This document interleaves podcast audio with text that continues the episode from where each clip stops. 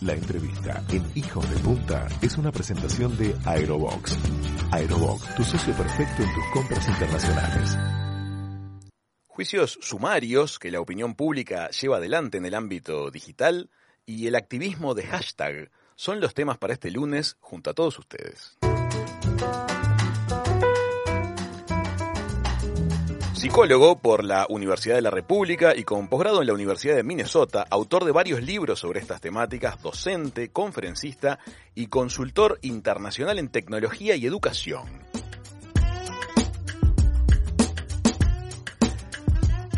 La mesa de hijos de punta le da la bienvenida al psicólogo Roberto Balaguer. ¿Cómo estás, Roberto? ¿Qué tal? ¿Cómo están? Muy bien, Muy felices bien, de estar contigo acá, Mica, Manu y yo, Raúl. Bienvenido. Perfecto. Bienvenido. Muchísimas gracias. Un gusto, un gusto. Roberto, se ha vuelto habitual como que opinar, eh, encontrar culpables y, y juzgar actuaciones de, de ciertas personas en, en medios digitales. Y eso deriva en un fenómeno como de linchamiento digital. Ese castigo es una especie de, como de justicia de facto. No hay pruebas, no hay código civil, está por fuera de la justicia. ¿Cómo nos paramos ante este, este fenómeno? Bien, como dicen, no tengo ni pruebas ni dudas, ¿no? Este, y bueno, justamente eso es lo que permiten, eh, a ver, las redes sociales permiten que cualquier persona, digamos, este, pueda opinar, pueda hablar, pueda sentenciar, incluso pueda enjuiciar a otro, ¿verdad? Sin pruebas y sin dudas, ¿no? Eh, y cuanto sea, sea un fenómeno además que es, digamos, a mayor desconocimiento de una temática, este, a mayor, eh, digamos, lejanía con determinado tema, uno siente que puede que puede entenderlo eso y no llega a entender bien cómo los que supuestamente saben no puede resolver, ¿no? Eso tiene un nombre, se llama el efecto Dunning-Kruger, lo que hace muchos años y que, digamos, uno podría decirlo para, en síntesis, cuanto menos sé de algo, con más firmeza y más vehemencia opino, ¿no? Brillante. Entonces, si vos sumás eso que, que pasa, que todo el mundo tiene la posibilidad, digamos, de, de hablar, y que además a través de un hashtag todo eso empieza como este, a acumularse en una especie de olla, lo que empieza a pasar es que la gente, en lugar, digamos, de ir hacia un, un lugar de, de moderación, empieza como a envalentonarse. Es una especie como de, de barra brava, ¿verdad? Donde cuando son 10, eh, bueno, es una cosa, cuando son 100, ah, esa es una cosa más importante, y cuando son 10.000, la cosa se desborda, ¿no? Entonces cada uno empieza como a este, subir la apuesta de lo que dice y decir, bueno, pero además de tal cosa, está la otra, y además me dijeron, y además, bla, bla, entonces es como que ya repetir lo mismo o retuitear no tiene sentido, tenés como que ir subiendo la apuesta. Y eso es un fenómeno que fue a contrapelo de lo que originalmente se esperaba que sucediera en la red, en la web, ¿no? A ver. Donde lo que se esperaba es, que- es que, digamos, fíjate que cuando esto comienza, por allá por, por los 90, ¿no? Comienzo de los 90, eh, era un movimiento, el movimiento de la web, las- los primeros activistas, ¿no? Eh, eh, eran, básicamente eran hippies ¿ah? del área de la Bahía de San Francisco, ¿no? Que eran muy flower power y eran muy con la idea, digamos, de que el mundo se había vuelto como un lugar bastante inhóspito, muy competitivo, este, muy centrado en lo material, y acá se ofrecía la posibilidad, digamos, de reencontrarse, jugar con las identidades, ¿verdad? Y este, apostar a una mejor ciudadanía y a una forma como más franca de ser, basado sobre todo en cierto carácter anonimato, es decir, donde bueno uno podía jugar a que era fulano y nadie sabía bien quién era, ¿no? Este, todo, todo lo que pasaba en las primeras salas de chat y eso. Esa es como una primera etapa. Y eso, en, en su primera etapa, funciona de esa manera. Es decir, tú tenés la posibilidad de escuchar a otros, de ver a otros, ¿no? Como que te- tenés la posibilidad de intercambiar, de enriquecer. Pero hay una segunda etapa donde, digamos, empiezan a tallar las redes sociales. Entonces ahí es donde aparece Facebook, donde aparece Twitter, 2005, 2007, 2008, ¿no? Y ahí lo que empieza a pasar es que aquel juego que había con la identidad en el mundo de Internet empieza a tener un correlato con el mundo real. Es decir, si yo me llamo Roberto Balaguer, en la red también tengo que ser Roberto Balaguer, porque eso me permite a mí de repente llegar a otra gente con mis ideas, con mis libros, este, con una conferencia, ¿no? Entonces empieza a haber ya no tanto anonimato, sino un mayor correlato. Y lo que empieza a pasar es que, digamos, empieza a perder un poco lo lúdico, ¿no? Aquello de juego, de poder, digamos, este, que este mundo fuera, este, sí, podía haber críticas, porque siempre las hubo, siempre hubo las guerras estas incendiarias como ahora, pero nunca tuvieron la dimensión que tienen ahora. Y hay una tercera etapa que es fatal, que es en la que estamos, que es donde los algoritmos de las plataformas empiezan a tallar. Es decir, es donde se supone que a Manuela le gusta lo de Raúl, entonces la vincula con Micaela y bueno, ya que estamos, como hablaron con Roberto, también, y ahí empieza, eh, eh, digamos, los algoritmos a tratar de entender qué es lo que sucede y a tratar de manipular. Y ahí es donde se prende fuego todo, porque, digamos, nos empezamos a, a, digamos, en lugar de estar en un lugar más abierto, más heterogéneo, donde había múltiples voces, empezamos a encerrarnos en nuestras propias burbujas de Internet, se empieza a amplificar todo lo que pensamos y volvemos a esto que yo te decía al comienzo, ¿no?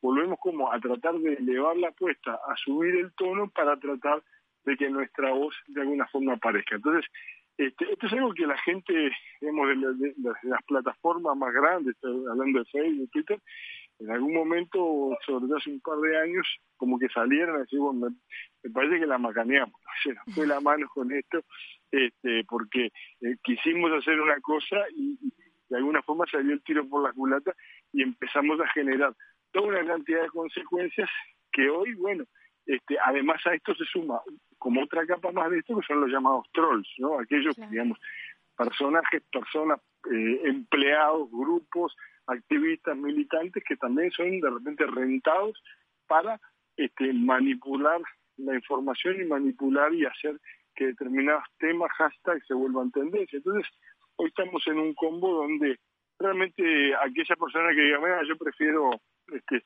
salirme de las redes y no saber lo que está pasando, por momentos pues es una cosa más que saludable. ¿no? Y te lo dice alguien que, que le encanta ese y que tengo Facebook desde los inicios y tengo Twitter desde el 2008 y aún así hay veces que mira, lo mejor es no saber nada porque uno vive de alguna forma más feliz. Roberto, ¿sabés que Barack Obama en una conferencia en Chicago dijo, percibo un peligro sobre todo entre los jóvenes que se ve acrecentado por redes sociales? Ellos tienen la impresión de que la forma de conseguir que las cosas cambien es ser lo más críticos posibles con otras personas, pensando que si tuitean o crean un hashtag sobre cómo alguien no hizo algo bien o no usó la palabra correcta, ya pueden estar tranquilos porque han actuado.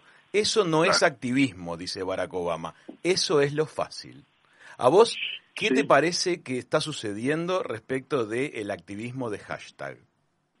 Y bueno, pasa un poco, digamos, esta lógica de la, de la policía moral, ¿no? Una policía de la corrección, donde también hay roles, ¿no? Es decir, no todos son policías, este, pero hay algunos que, digamos, han encontrado en ese rol, ¿no? Este, como, bueno, sentir que, bueno, que sean, sean, son como los paladines de la, de la, este, de la corrección política, más allá de, incluso más allá de tendencias izquierda o derecha, creo que este, esto lo, en parte lo, lo atraviesa. Este, y, y, bueno, y entonces esas personas también que en, muchas, en, muchos de los casos tienen influencia también por el lugar que ocupan, por porque tienen un auditorio, una audiencia muy muy grande, ¿verdad? Se empieza también a generar eso. Entonces, como también los seres humanos somos somos gregarios, eh, también empezamos a seguir a estas personas que hacen eso y lo que terminamos generando en realidad es como un gran este, panóptico, pero ya no centralizado, sino absolutamente descentralizado, es decir, donde todo el mundo está mirando de reojo y este, controlando a los otros, lo cual ni en las ni en la novela más distópica, este, digamos eso Se este, podía suceder y sin embargo estaba está sucediendo de esa manera, ¿no? Y son y son fenómenos buenos socioculturales que se van que se van gestando y que seguramente lleven eh, probablemente una suerte de, en algún momento de implosión o de explosión donde la gente ya no quiera no quiera saber más de eso porque se vuelve sumamente asfixiante. Es decir, claro, eh, pierde, contenido. pierde contenido. y sobre todo, y sobre todo, este, quizás más allá de, del contenido, es, eh, es, también, digamos, esa cosa muy asfixiante de sentirte que, digamos, estás permanentemente entre enemigos. O sea, pasamos de un lugar donde ibas a hacer nuevos amigos ¿no? A un lugar donde te reencontrabas con los amigos y hacías otros nuevos amigos, a un lugar donde todos son potencialmente enemigos y donde te pueden linchar frente a cualquier movimiento que se salga, ¿no? Hay, un, Roberto. recordar a, un, a un viejo. Yo no soy muy bueno con los chistes, pero este, por lo menos con los chistes contados, pues me, me suelo olvidar, pero hay uno que es buenísimo, que siempre se lo hago a todos los extranjeros cuando me preguntan, bueno, ¿cómo es Uruguay? Entonces le digo, este, hay una persona que se muere, va al cielo y le dan para elegir varias opciones de cielo, ¿no? Parece que era una especie de cielo a la carta y va, bueno, el infierno alemán, el infierno alemán hay perros, ametralladoras, este, eh, alambre pues, no, yo este no, voy a, vamos, a otro, va al infierno ruso, el ruso es fríísimo, ¿no? En vez de ser caluroso es muy frío, pero también este, es muy estricto, dice, no, hay otra posibilidad, sí, sí, vamos a otro, va al infierno americano, que es todo sofisticado, tecnología, cámaras, este infrarrojo, acá es dificilísimo capaz, vamos a otro. Bueno, finalmente, obviamente el último infierno es el uruguayo, ¿no? Una llanura este, una penillanura suavemente ondulada, una gran piscina, ¿no? Donde están todos los uruguayos ahí con, con el agua más o menos por el cuello. Entonces el tipo mira y dice, bueno, yo quiero venir a este infierno porque acá este, facilísimo. Dice, no, no, este, no crea que está fácil. Mire que acá cuando usted quiere sacar el agua, el cuello del agua, los demás lo hunden. Este, en fin. Eh, decime una cosa, Roberto. Em, ¿Qué opinas de las publicaciones que, que lucen como una cosa activismo positivo, digamos, pero que enmascara como una necesidad de, quedar bien con el entorno digital. ¿No, no te pasa que a veces eh, todo tu, tu, esfera de contactos empieza como a retuitear o a replicar un concepto que aparentemente o que de alguna manera pretende ser bien intencionado y uno se queda como con la sensación de que debiera de hacerlo un poco por obligación? Eh, sí, porque, digamos, de vuelta, al ser seres gregarios y seres donde somos muy influenciables por la opinión, cuando cuando vos estás en ese grupo y de repente, este, digamos, uno empieza a ver que esos fenómenos se dan porque determinadas personas que tienen un rol de liderazgo y de influencia social más importante que los otros, si empiezan ellos a marcar esa opinión, vos tenés como un efecto cascada donde los de buena parte del grupo empieza a seguir. Esto no quiere decir que todo el mundo se alinee con eso, pero que hay una cuestión de conformidad social, ¿verdad? Que es la que, digamos, lleva a que todo el mundo empiece a pensar que, bueno, que en realidad todo el mundo cree eso, ¿no? Hasta que de repente sí aparece algún valiente que dice lo y ahí uno ve que empiezan a saltar también los otros que estaban, ¿no? Pero a veces no hay ningún valiente que se anime a sacar la cabeza porque bueno, digamos, corre el riesgo, digamos, de que lo demás lo hundan o que se la corten esa cabeza, ¿no? Entonces, pero esos fenómenos que uno estaba acostumbrado en lo grupal, en lo institucional, digamos, en sociedades pequeñas, se da a escala, ¿verdad? Y, donde tenés que, bueno, que en lugar de ser cinco o seis personas, pues hablando de miles de personas que van para un lado, hasta que de repente aparece una voz este disonante, ¿no? Esas personas que son capaces de digamos, decir eso, bueno, tienen características de liderazgo, de repente tienen determinados perfiles de personalidad que se animan, pero muchas veces eso no pasa y todo, este, digamos, e-, es lo que le pasa a veces a las encuestas, ¿no? Que creen que este, todo el mundo por esta cosa de conformidad dice, sí, voy a votar a fulano, o, este, o, me gusta tal o cual cosa, y después cuando a la, a la hora de tomar la decisión, este, el resultado es otro, ¿no? Entonces, justamente tiene que ver con esa conformidad que que es parte del ser humano, que es parte de la manera que tenemos de, vincularnos, ¿verdad? Este, y que es lo que nos hace, digamos, sentirnos que somos parte de, porque no te olvides que una de las cosas más complicadas para las personas es sentir que dejan de ser parte de. ¿no? Entonces, el, miedo al ostracismo, que justamente es como la contracara del linchamiento, ¿no? Si te linchan, quedas por fuera, quedas, este, digamos, es como lo complementario de eso, es una cosa muy, muy temida y muy jorobada, ¿no? Cuando, cuando te pasa, este, la gente realmente lo sufre mucho, no, no, no es un chiste, para nada, es una cosa muy, muy delicada. Ahora, te voy a hacer una, una pregunta este, que ha, sido origen de, ciertas polémicas en algunos momentos. Em, si lo bueno y lo malo, o si lo que está bien y lo que está prohibido, eh, depende en realidad de la cantidad de likes o de la cantidad de aprobaciones que obtengan las redes. ¿Dónde queda parada la justicia establecida? O sea, la justicia eh, tradicional entendida como eh, el poder estatal de la justicia. si la gente se adelanta a lo que podría ser un análisis, análisis de pruebas, confrontación de las partes y demás, y adelanta lo que sería una sentencia. Dice, no, esta persona es culpable. Y bueno, lo que este, vos recordás las películas de, linchamientos en las plazas públicas, ¿no? Desde, tratando de Jesús, en, por lo menos desde ahí para, para acá, donde siempre hay un juicio social. ¿no? El juicio social puede ir, eh, estar alineado con el juicio, digamos, de la, de la justicia con mayúsculas, o puede que no, por diversas razones, ¿verdad? Por diversas razones, porque a veces hay, este, digamos, eh, letra chica de la justicia que dice tal cosa, o hay habilidades este, de los abogados que hacen que la cosa vaya para allá, pero digamos, las personas eh, desde, desde que somos muy chiquitos, te estoy hablando de que estos fenómenos, no estamos hablando de la adultez, estamos hablando, digamos, de, ya de una cuestión social eh, que se instala cuando uno tiene un lugar en la sociedad, ¿no? Estamos hablando que que son es como parte de nuestro software que ya viene desde que somos pequeñitos, desde que somos este, desde que somos bebés, ¿no? Hay, hay, hay mil experimentos este, sumamente interesantes con bebés donde se les muestran determinadas imágenes, ¿no? Y hay alguien que comete una injusticia este, y, la forma, digamos, que uno tiene de, de, de evaluar eso es a través de la mirada, a través de, digamos, cómo, cómo de, de la sonrisa, cómo o, la dilatación de las pupilas de, los bebés, hay, digamos, hay como indicadores de lo que están pensando, porque no lo pueden decir, y ya desde, desde ese tiempo, te estoy hablando de los seis meses en adelante, tenemos indicios de que a las personas gusta que se haga justicia, que si hay un personaje, un títere que es malo y recibe su castigo, este, el bebé entiende eso, ¿verdad? y de alguna forma acepta que eso está bien. Entonces fíjate que si estamos hablando de bebés que no saben hablar, para que ya tienen en, su software humano eh, como esa semilla de justicia, ¿no?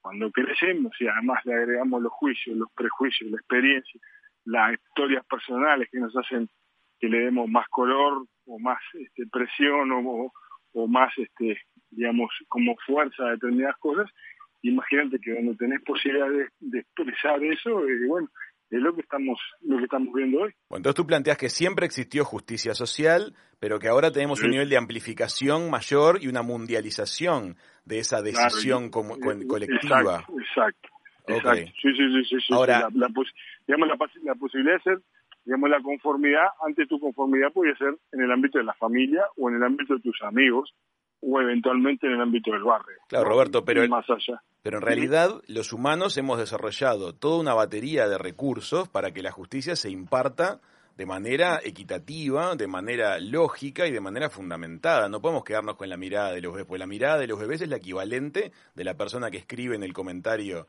de la noticia en redes sociales. Este, ¿Dónde nos posicionamos? ¿Tenemos que apoyar eso o tenemos que apoyar a la justicia con mayúscula? ¿Cómo lo ves vos? Y lo que pasa es que la, incluso la justicia con mayúsculas, digamos, no así como la ciencia con mayúsculas, siempre tiene determinados sesgos que están apoyados en, la sociedad, estudiamos determinadas cosas, investigamos determinadas cuestiones, eh, buscamos que eh, encontrar tal o cual hipótesis en función, digamos, de una vida en sociedad y en una cultura. Justamente lo, lo más importante que pueden tener hoy, el gran desafío que puede tener hoy la justicia con mayúsculas es abstraerse lo más posible, digamos, de esa presión social para realmente que se imparta este, esa esa justicia, bueno, en nuestro caso la justicia escrita, ¿verdad? Que, que este, poder, que, que los distintos, este, las resoluciones estén alineados con, con los códigos y estén alineados lo más cercano posible con la realidad. Eh, pero no es no es fácil, por algo se habla de situaciones de alarma pública, ¿verdad? En la justicia que, que hacen que digamos que los que los jueces y los fiscales tengan determinados recaudos y, y tomen digamos determinadas resoluciones porque digamos no hay una digamos no hay una estricta justicia más allá del, de los contextos no o sea, siempre hay hay un nivel de, de subjetividad que justamente la idea es minimizarlo en su máxima expresión valga valga la la paradoja para justamente que, que podamos confiar en que le pase a quien le pase, este, las cosas van a ser así. Pero bueno, pero no quiere decir que eso sea al 100% real. Roberto, este, tú has estudiado mucho estos fenómenos, has estudiado fenómenos como la primavera árabe, como la primera movida referida al mundo del activismo digital y sus derivaciones. ¿Dónde está el borde entre lo que es el activismo y lo que es la, performance? O sea, hay, hay como supuestos indignados que, que, ven en los eventos malos una oportunidad para subir seguidores y, lograr nuevos apoyos. Y yo creo que sí, que sin duda hay en, en todo, ¿no? Este, o sea, las motivaciones de las personas para hacer determinadas cosas siempre son distintas, o sea, eh, en cualquier orden de la vida, incluso también en esto, ¿no? Eh, algunos estarán buscando su nicho, otros estarán realmente preocupados por ese tema y, y, ese tema es como epicentro de su actividad y para otros de repente es acompañar a un grupo con el que realmente se siente afinidad, aunque capaz que en este tema no tanto, pero bueno, le gusta formar parte y pertenecer. Entonces, como siempre, ¿no? Este, a la, a la hora, digamos, de, de hacer cualquier actividad humana, vos tenés distintas motivaciones, más sociales, más narcisistas, más de pertenencia, más de identidad, bla, bla, bla, digamos, toda una cantidad de, cosas que hacen que, que, bueno, que tú elijas tomar el camino A, el B o, o, llamarte a silencio. Em, ¿Tú consideras que hoy por hoy eh, la opinión pública prefiere consultar expertos sobre temas o notas que tendemos a ir en la dirección contraria?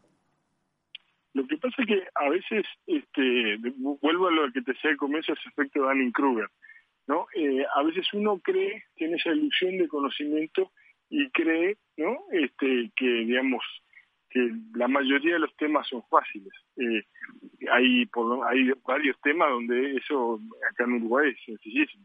Eh, el fútbol, todos sabemos fútbol, ¿no? O sea, todos hubiéramos hecho tal o cual cambio y no tal otro, ¿verdad? O sea, este, y después en, temas que hacen, digamos, a la psicología, todos, como todos tenemos una cabeza y todos tenemos más o menos afectos y sentimientos y emociones, todos creemos que podemos entender. Y muchas veces, es verdad, muchas veces la experiencia y el conocimiento y la vida te dice, te, da pautas para resolver determinadas cosas. El problema es que hay veces que hay conocimientos que son, o, o, mejor dicho, sí, conocimientos que son contraintuitivos, ¿no? Que parece parece que el sol se pone no sobre el mar, pero en realidad no es estrictamente que el sol se pone sobre el mar, sino que hay un movimiento de rotación y traslación que si vos lo decís intuitivamente sería sensato decir sí que el sol es el que va por allá y se pone por acá y nosotros estamos quietitos pero la ciencia justamente nos ha mostrado que eso que parece súper intuitivo súper claro no es tan así. Entonces, este mismo razonamiento lo puedes aplicar a muchas situaciones que intuitivamente uno diría, sí, esto es lo que debería suceder, esto es consecuencia de tal cosa, esto es, este, digamos, efecto de tal otro. Y bueno, y justamente por eso hay gente que estudia determinados temas para poder decir, mira, sí, estos dos elementos coinciden, no hay una correlación entre estos, pero eh, que haya más muertes por, por este, digamos, ser comidos por tiburones y pasa más cuando hace calor, no tiene que ver tanto con que se vendan o no helados, que se venden más helados cuando hace calor. O sea, no es porque cuando se venden más helados la gente muera más en manos de los tiburones, sino porque hace calor. ¿no? Entonces, ese que es un ejemplo como tradicional de la correlación y de la causalidad, este digamos, se puede aplicar a, muchas a muchas cuestiones. Y el problema es que, bueno, nos gusta creer que, sabemos, y en todos los órdenes de la vida, y lo más difícil que hay es este admitir no sé de esto, o y mucho más aún decir me equivoqué.